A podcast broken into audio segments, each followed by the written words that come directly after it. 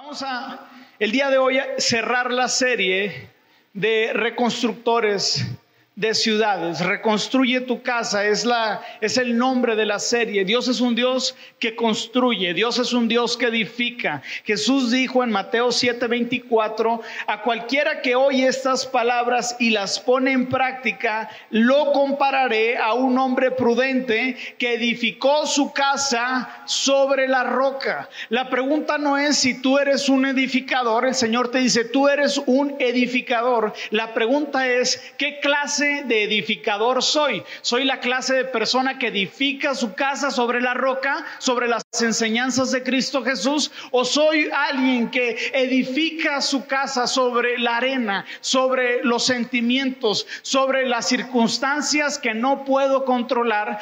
¿Dónde estás edificando tu vida? Jesús dijo sobre esta roca, sobre la iglesia. En ese entonces le dijo sobre Pedro, edificaré mi iglesia. Y Jesús les dijo, les conviene que yo me vaya porque voy a prepararles una qué? Una morada, una casa. Así que el día de hoy Jesús está edificando dos cosas. La primera es, está edificando la casa. Dios es un Dios que edifica y cuando tú edificas la casa de Dios, Dios edifica tu vida. Y la segunda cosa que yo creo que Jesús está edificando es la morada, es el cielo, es el lugar, e, es, es el Selah, el lugar de reposo donde eternamente estaremos con el Señor. Así que nuestro Dios es un Dios bien chambeador que siempre está edificando. Y el día de hoy vamos a cerrar la serie con, una, con un título que le he puesto, una formación que deja huella. Y vamos a hablar rápidamente, nos vamos a ir a Jeremías 35, 1 al 10. Dice, este es el mensaje que el Señor le dio a Jeremías cuando Joacim, hijo de Josadá, que era rey de Judá, ve al asentamiento donde habitan las familias de los recabitas, diga conmigo los recabitas, e invítalos al templo del Señor Llévalos a una de las habitaciones interiores y ofréceles algo de vino. Así que fui a ver a Hazanías, hijo de Jeremías y nieto de Abasanías, y todos sus hermanos e hijos que representaban a todas las familias recabitas. Los llevé al templo y fuimos a la habitación asignada de los hijos de Anán, hijos de Idgalías, hombre de Dios. Esta habitación se encontraba junto a la que estaban en los funcionarios. Versículo 5, puse copas y jarras llenas de vino delante de ellos y los invité a qué? A beber, échense un pistito. Pero no aceptaron. Dije, pero no aceptaron. No, dijeron, no beberemos vino porque nuestro antepasado Jonadab, hijo de Recab, nos ordenó, nunca beban vino, ni ustedes, ni qué, ni sus descendientes, tampoco edifiquen casas, ni planten cultivos, ni viñedos, sino que siempre vivan en carpas. Si ustedes obedecen estos mandatos, vivirán, ¿qué dice? Larga y buenas vidas en la tierra. Y esa es la clase de vida que el Señor te quiere dar. Pero esa clase de vida está sujeta a una clase de compromiso, a una clase de, integridad, a una clase de sacrificio y de entrega que uno tiene que tener con el Señor. Queremos buena y larga vida, pero esa buena y larga vida en la Biblia dice, honra a tu padre y a tu madre. Es una condición de nuestro corazón que busca hacer la voluntad del Señor. Dice, así que le hemos que obedecido en todas estas cosas. Versículo 8, nunca hemos bebido vino hasta el día de hoy. Ni tampoco nuestras esposas somos líderes ni tampoco nuestros hijos dejamos legado, ni tampoco nuestras hijas. Somos hombres de una sola palabra. No hemos construido casas, ni hemos sido dueños de viñedos o granjas, ni sembramos campos. Hemos vivido en carpas. Y diga conmigo todo completo, y hemos obedecido por completo los mandamientos de Jonadab, nuestro antepasado. Esta es una de las historias más tremendas en toda la Biblia. Los recabitas era una familia, una familia que se comprometió con el Señor. Los recabitas vienen de la familia de Madián, eh, eh, vienen de la descendencia de Jetro, eh, de, la descendencia de Jetro, cuando vemos que Moisés regresa, sale de Egipto, se, se estaciona en Madián y Madián tenía algunos hijos, uno de ellos era el cuñado, por así decirlo, de, era el cuñado de Moisés y Moisés le hace la invitación a Obab a decirle, ven y sígueme, porque Obab era un maestro en el desierto. Así que Moisés le dice a Obab, ven y ayúdanos a dirigir a la nación del pueblo de Israel del desierto a nuestra tierra prometida. Y cuando lleguemos a la tierra prometida, Obab, yo te daré parentela, te daré una tierra, te, te daré un lugar en donde tú puedas habitar. Y Obab tiene un hijo que se llama Recab. Y de esa línea provienen los recabitas. Jonadab entonces es hijo de Recab. ¿Estamos hasta ahí? Así que con esa introducción vamos a orar. Gracias Señor, porque lo que tú vas a hacer el día de hoy es inspirarnos, es retarnos a vivir una vida de fe, de integridad, una vida que valga la pena, Señor, dejar una huella para la siguiente generación. No queremos estar titubeando con el Evangelio. No queremos estar titubeando en nuestra fe, queremos tener un compromiso completo con tu palabra. Queremos tener un compromiso completo con tus planes y no queremos andar coqueteando contigo. Queremos todo contigo. Prepara nuestros corazones para ser efectivo en esta predicación. En el nombre poderoso de Jesús y la iglesia se emocionó y dijo, amén.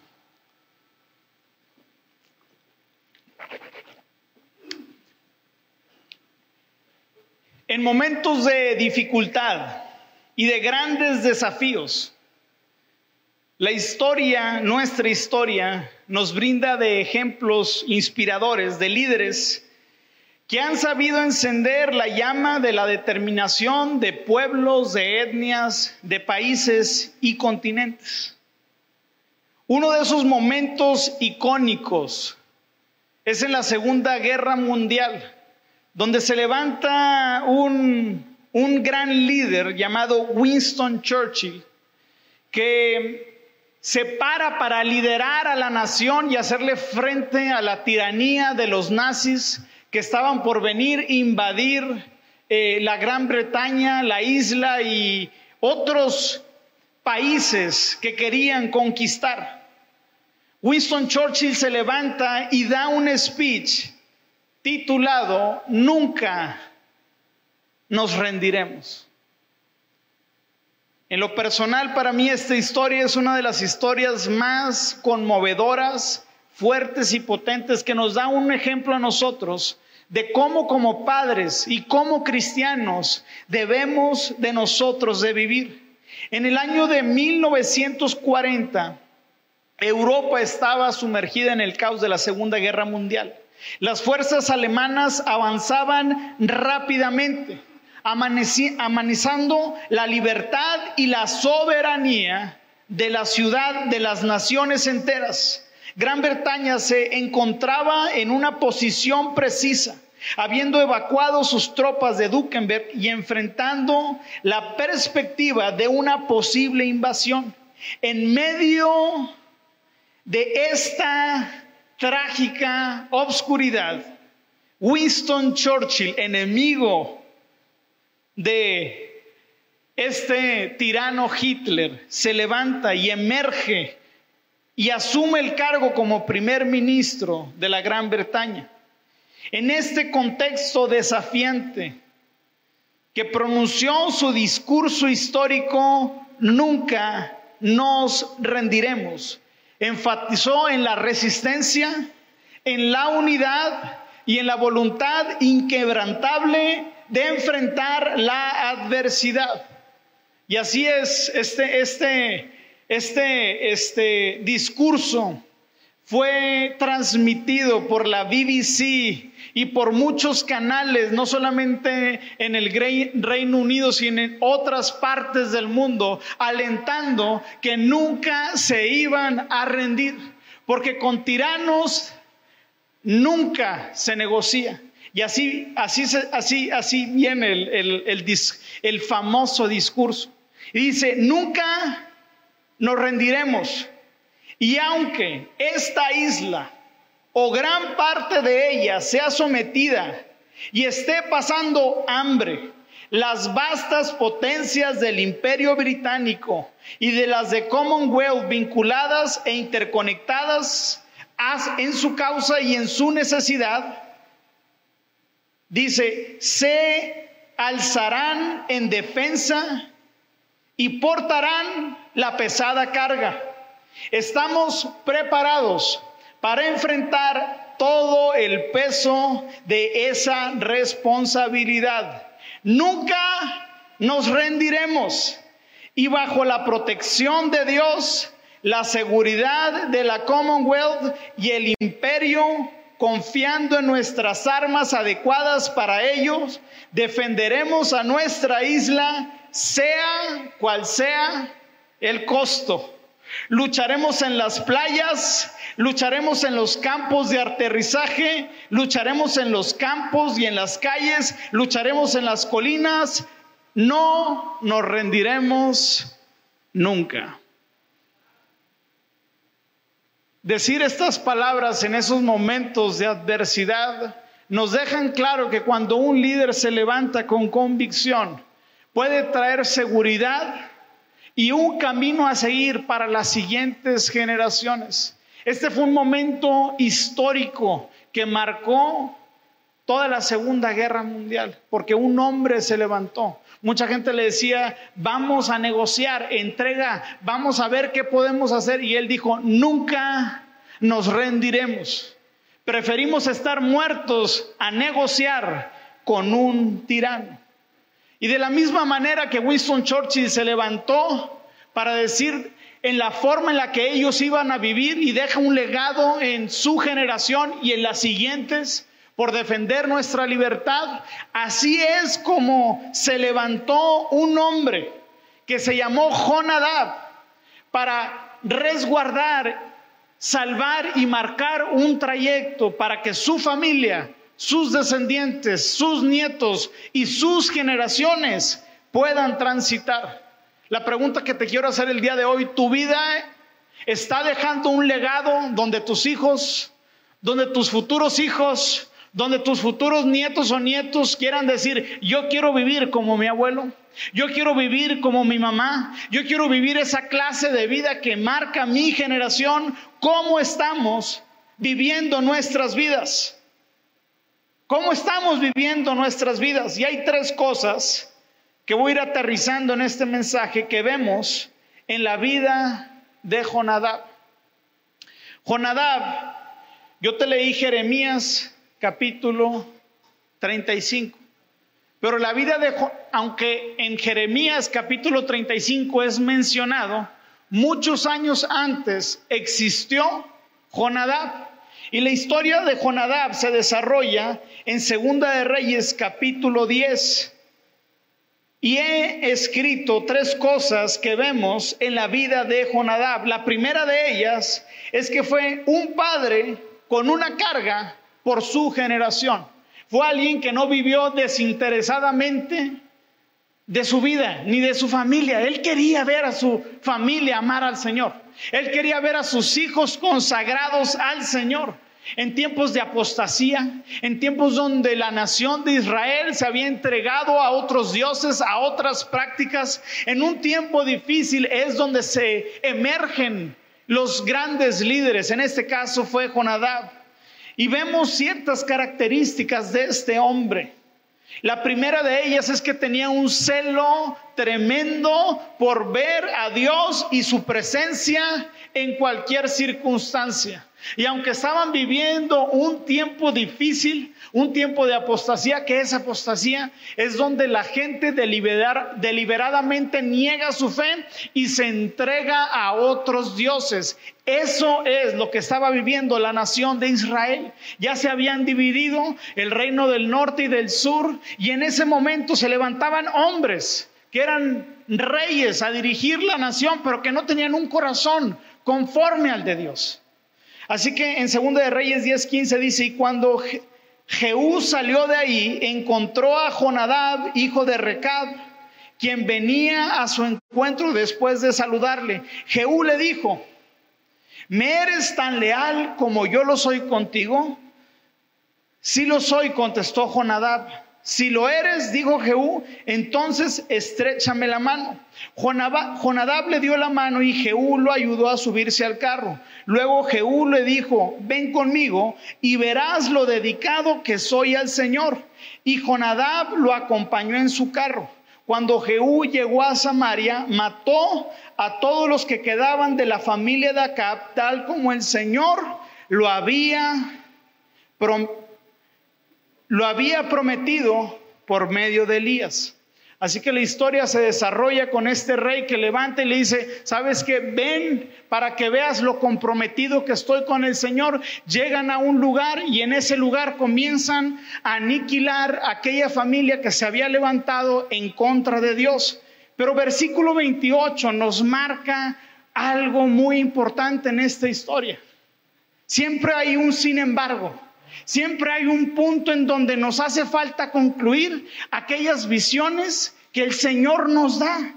Dice versículo 28, de esa forma, Jehú destruyó todo rastro del culto a Baal en Israel. O sea, sí hizo lo que debía de hacer.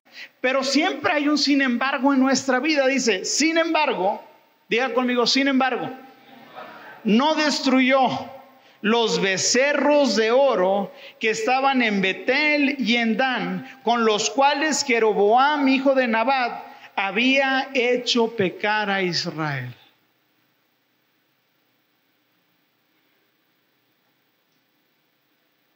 Le faltó continuidad. Le faltó terminar. Sí hizo, sí obedeció, pero lo hizo a medias. Dice, no obstante, el Señor le dijo a Jehú, hiciste bien al seguir mis instrucciones de destruir a la familia de Acab. Por lo tanto, tus descendientes serán reyes en Israel hasta la cuarta generación. Dice, pero Jehú no obedeció con todo el corazón la ley de Dios la ley del Señor Dios de Israel se negó a abandonar los pecados que Jeroboam hizo cometer a Israel. Iglesia, la obediencia a medias es desobediencia. Jonadab se dio cuenta de que en realidad no había un celo real en la vida de Jehú por el Señor. Era un celo a medias, era un compromiso a medias. Digo que estoy comprometido, asisto a la iglesia, digo que estoy, eh, eh, que, que sirvo al Señor, pero mis compromisos. Pero mi forma de vivir, mi forma de hablar no empatan lo que yo estoy hablando. Y algo así, este Jonadab se dio cuenta. Y se preguntó, ¿por qué no destruyó a los becerros de oro? Porque sus principios estaban comprometidos. Si tus principios están comprometidos, no esperes que tus hijos se comprometan con Dios. Si tu, si, si tu vida y tus principios están comprometidos, escúchame bien, no esperes que tus hijos y tus descendientes se comprometan con Dios. Dios no es un Dios de opción sí o no. Dios es un Dios completo que quiere todo. Dios, nuestro Dios, es un Dios celoso que quiere la totalidad de tu persona y la totalidad de tu obediencia. Dios le había hablado al pueblo de, como nos habla ahora a nosotros, de vivir una vida apartada para Él. Si tú has dicho yo soy cristiano, entonces te estás declarando públicamente que has crucificado tu persona y tu vida juntamente con Cristo, para ahora vivir para la voluntad de Dios aquí en la tierra. tus deseos, tus sueños personales, nunca pueden estar por encima de lo que Dios quiera para ti. Y eso es lo que Jonadab se dio cuenta. Este rey habla y dice con sus palabras que ama al Señor, pero en el fondo no está comprometido con el Señor. Dios no es un Dios de medias tintas, iglesia. Y Dios, Dios le advirtió al pueblo de Israel por medio de Moisés de no olvidarse de los mandamientos y la entrega total que tenemos que rendir a nuestro Dios. Dios quiere de tu vida y de mi vida un rendimiento total y un sometimiento completo a su señorío y su voluntad. No quiere nada más y nada menos que toda tu vida. No a la mitad, no poquito, quiere toda tu vida. Si quieres todo lo que Cristo tiene para ti, tienes que estar dispuesto a entregarte por completo al Señor nuestro Dios. Compromiso total.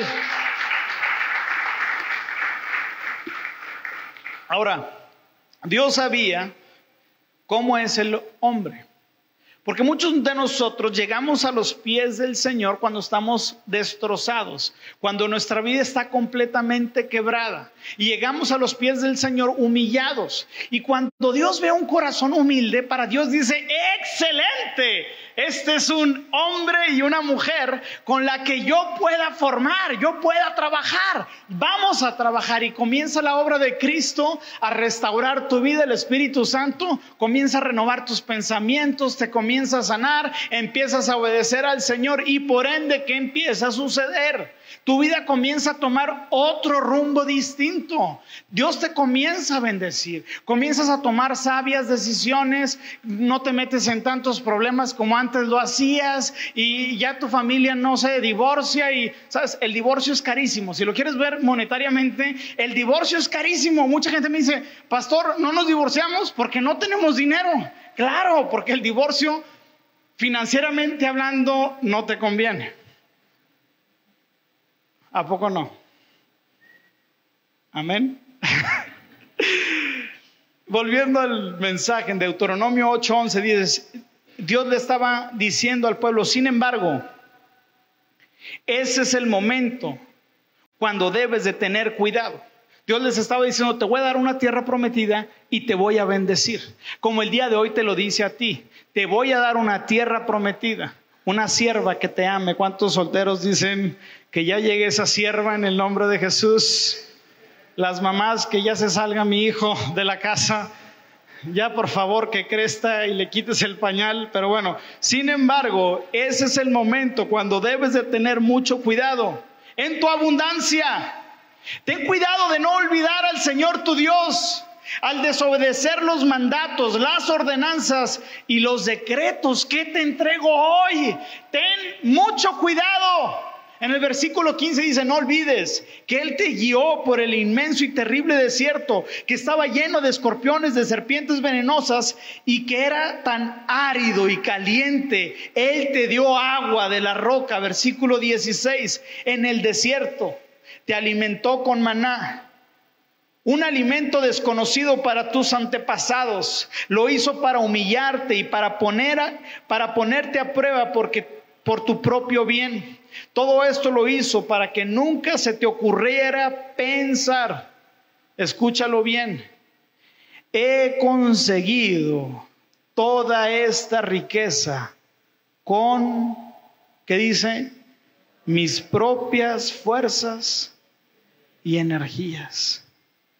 Puede ser que el día de hoy no lo digas verbalmente, pero tus acciones y tu compromiso con Dios y tu compromiso con la iglesia dicen lo contrario.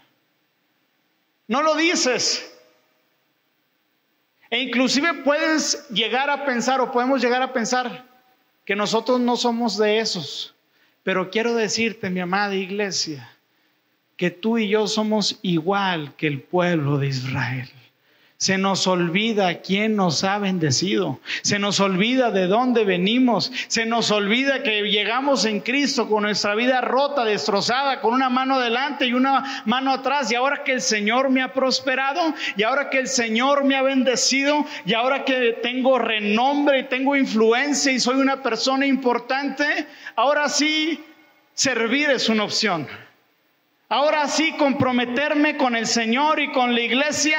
Voy a revisar mi agenda para ver cuándo tengo tiempo de servir y de entregarme al Señor. Acuérdate, mi amada iglesia,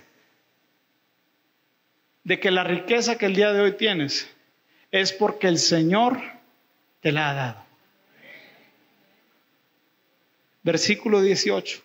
Acuérdate del Señor tu Dios él es quien ¿qué? te da las fuerzas para obtener riqueza a fin de cumplir el pacto que les confirmó a tus em-, antepasados mediante de un juramento. ¡Qué tremendo! Jonadab se dio cuenta de que el pueblo de Israel fue prosperado pero también se dio cuenta que en esa prosperidad se olvidó del Señor, se olvidó de sus principios, se olvidó de donde Dios lo había sacado y llegaron a jactarse con un corazón orgulloso, fanfarrón de su poder y de sus fuerzas. Y cuando Dios ve ese corazón, mi hermano y mi hermana, quiero anticiparte, Dios enviará porque te ama, te va a bajar en pocas palabras del ladrillo, del pequeño ladrillo al que te has subido. Lo he visto en mi vida, lo he presenciado.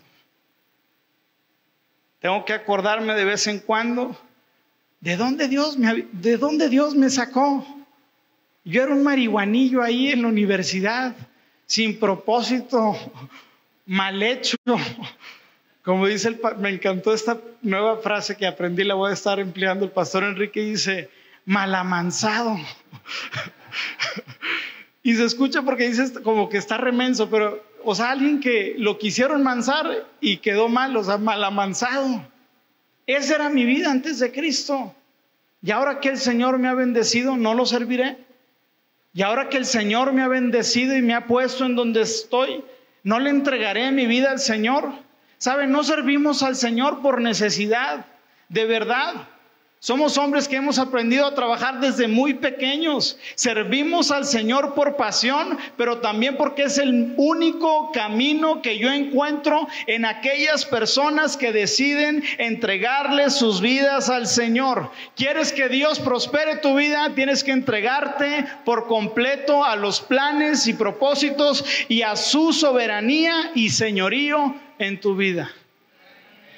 Nada más y nada menos.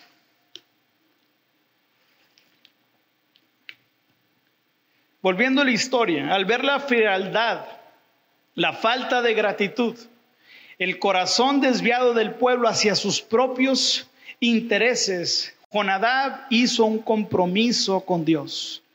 Jonadab dijo, ni yo, ni mis hijos, ni mi descendencia tomarán vino en otras palabras, estaba diciendo, mi único deleite será el Señor. Mi deleite será su presencia. El vino en, la Biblia representa, representa gozo, pero también representa los desvíos que uno puede tener y cómo es que uno puede buscar sus intereses personales sus propias, sus propias ganancias y victorias. Jonadab dijo, no beberé vino porque mi satisfacción vendrá del Señor. Tampoco dice, y también dijo, no construiremos casa Viviremos como extranjeros, viviremos como nómadas. ¿Por qué? Porque ellos estaban haciendo un recordatorio de que ellos eran extranjeros de esta tierra y que ellos no iban a hacer raíces en esta tierra porque su corazón y su vida estaba ligada a la eternidad. Ellos querían entender cuando vivían, cuando se levantaban, cuando comían, cuando vivían en carpas, todo su manera y estilo de vida estaba diseñado para que se les recordara el compromiso y la gracia que el Señor había tenido con ellos. Ellos dijeron, yo, yo me quiero comprometer por completo con el Señor. No echaron raíces en la tierra para no estar arraigados a ella. Muchos de nosotros nos hemos arraigado tanto en las bendiciones que el Señor nos ha dado que nos hemos olvidado por completo del Señor. ¿A poco no? ¿Estoy tocando fibras sensibles o no estoy siendo un buen predicador?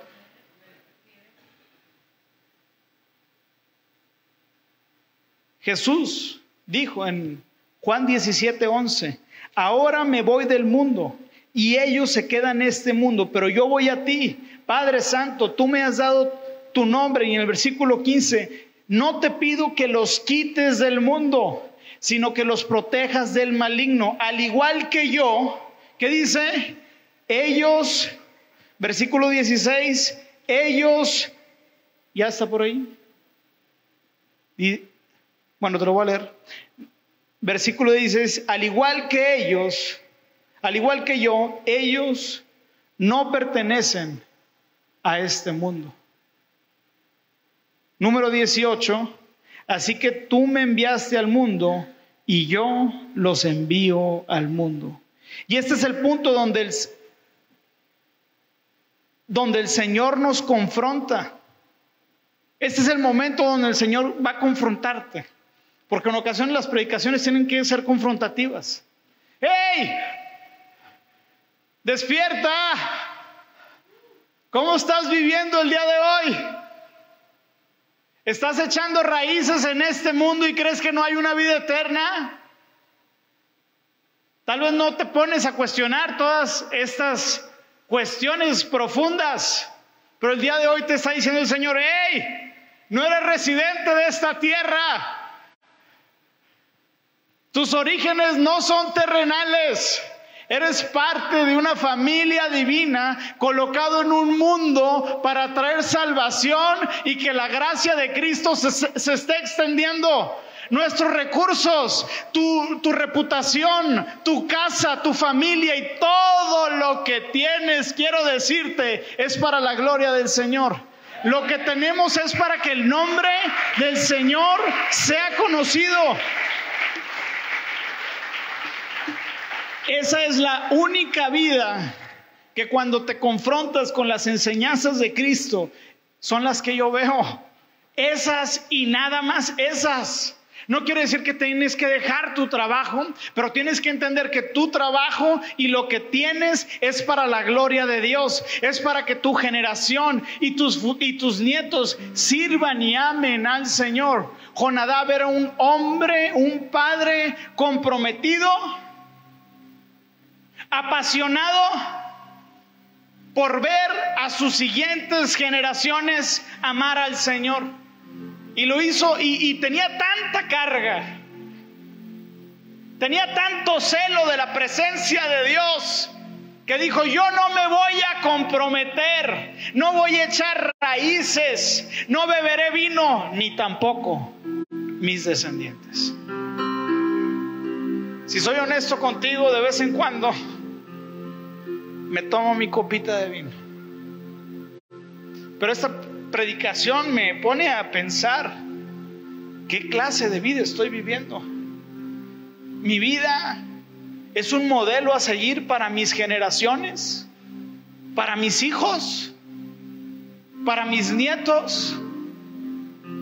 Quiero que mis hijos imiten mi vida. Pues padre y madre, quiero decirte, por eso eres papá y por eso eres mamá, para ser un modelo de vida a seguir. Por eso eres un modelo de vida a seguir. Aunque tú no lo pensaste, no sabías, el día de hoy te digo, si eres papá, tienes el título y la responsabilidad de tu siguiente generación. La segunda cosa que veo en esta historia es que los hijos, yo veo en esta historia hijos de obediencia y de honra hijos de obediencia y de honra. En Jeremías 35, 5, 6 dice, pues puse copas y jarras llenas de vino delante de ellos y los invité a beber. Pero no, ¿qué dice? ¿Pero qué? Pero no aceptaron. No, no dijeron, no beberemos vino porque nuestros antepasados, Jonadab, hijo de Racab, nos ordenó, nunca beban vino, ni ustedes ni sus descendientes. Ahora, te voy a hacer la pregunta. ¿Cuántas semanas, cuántos años o cuántas décadas crees que es este evento en Jeremías al evento en el que Jonadab dice no beberé vino? ¿Cuántos años crees? A ver, un valiente. Aquí Natalie dijo 100. Vas bien, amor. ¿Alguien más? 200 años habían pasado y sus descendientes 100% comprometidos con el Señor. ¡Wow!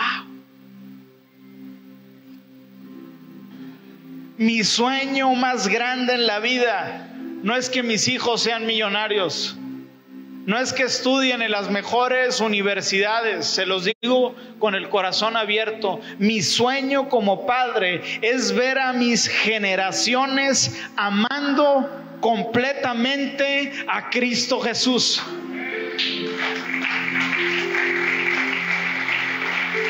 Doscientos años, doscientos años de una familia recabita comprometida completamente con el Señor, de servir, de amar, de consagrarse, de apartarse, porque si ese va a ser la recompensa, que mis hijos amen al Señor, entonces cualquier compromiso y cualquier sacrificio vale la pena. Vale la pena. Si tengo que reducir mi estilo de vida, para servir, para amar, para comprometerme, vale la pena. Vale la pena vivir para el Señor. De nada te sirve y de nada te servirá tener desarrollo profesional si tu siguiente generación se pierde para Cristo. De nada te va a servir, los millones no compran salvación, solo la gracia poderosa de Cristo Jesús.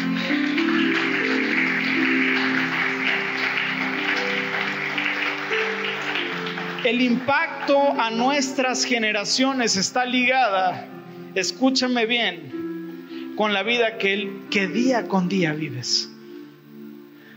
Día con día, día con día. No es un evento, porque la carrera de Cristo que nos llama a correr es toda la vida consagrado completamente al Señor, no un momento. Mucha gente llega aquí y un momento se consagra y un momento sirve. Y seis meses sí se compromete, pero después se ofende, se enoja con un líder y dice, yo ya no quiero nada. Oye, espérate, tu compromiso es con el Señor, no con el hombre. El Señor fue el que te salvó, no el hombre. Comprométete completo con el Señor. Pero también vemos hijos de honra. En Éxodo 12, 22 dice, honra a tu padre y a tu madre. Entonces tendrás una vida larga y plena en la tierra que el Señor, tu Dios, te da. La familia es lo más importante y es en ese lugar donde Dios quiere probarte y formarte. Dios quiere utilizarte, pero a la, a la misma vez en ese lugar Dios quiere formarte. Los, recabitas dijeron, no beberemos vino porque nuestro antepasado Jonadab no lo hizo. La, la obediencia, quiero decirte algo, no es opcional. En la Biblia la obediencia es un mandamiento. No es opcional. La obediencia aquí es un mandamiento. La diferencia es, ¿vas a romper el mandamiento o vas a cumplir el mandamiento? En Deuteronomio 27, 16 lo dice de otra manera mucho más dura, maldito todo aquel que deshonre a su padre o a su madre. Y todo el pueblo responderá, amén. Qué tremendo. Tus autoridades, tus pastores, tus padres, su rol no es caerte bien. Que Dios me dé gracia para que te caiga bien en el proceso. Pero ese no es mi rol. Mi rol no es ser una monedita de oro, ni, ni, ni tu padre ni tu madre es ser una monedita de oro. Ahora el liderazgo se ha vuelto mucho de ser amigos, de todo ser en amistad, pero cuando hay amistad y no hay señorío y no hay autoridad, no puedes hacer nada. Por más bien que te lleves con tu hijo, si tu hijo no te obedece, le, va a ir mal en la vida. Punto. Las autoridades que Dios te ha dado no son para sacarte una sonrisa todos los días. Las autoridades que Dios ha puesto en tu vida es para formarte, es para instruirte. No para otra cosa. Me gustaría caerles bien a todos y ser esa monedita, pero ese no es el rol de un pastor, ni de un padre. Y si estás viviendo esa vida como padre, te estás equivocando. Dios te llama a formar a tus hijos y que vivas de cierta forma que tus hijos digan, yo quiero vivir como mi papá. Yo quiero vivir como mi, mi papá. En Efesios 2, 6, 2, 3 dice, honra a tu padre y a tu madre. Y ese es el primer mandamiento que contiene una promesa. Si honras a tu padre y a tu madre, te irá bien y tendrás larga vida en la tierra.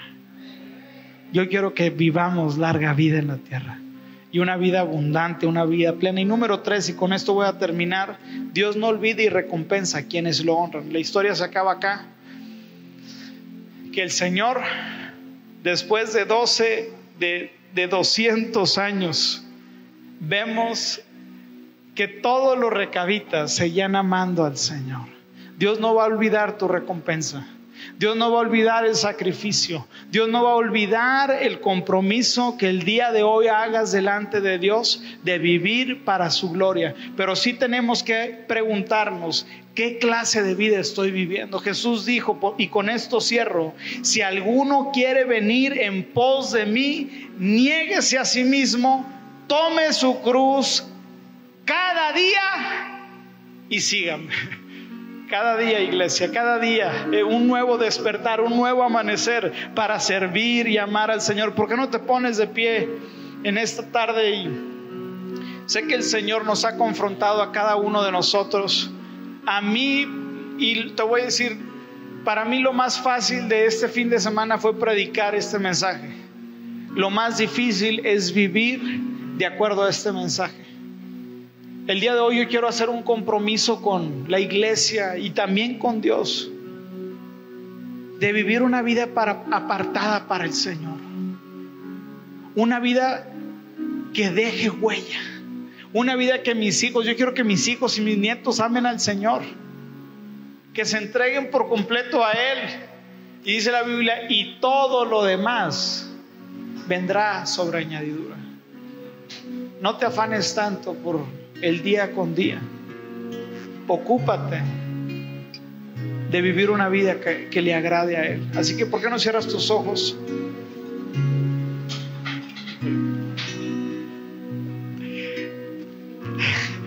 Gracias Dios. Si el día de hoy quieres hacer este compromiso, cada quien lo va a hacer personalmente.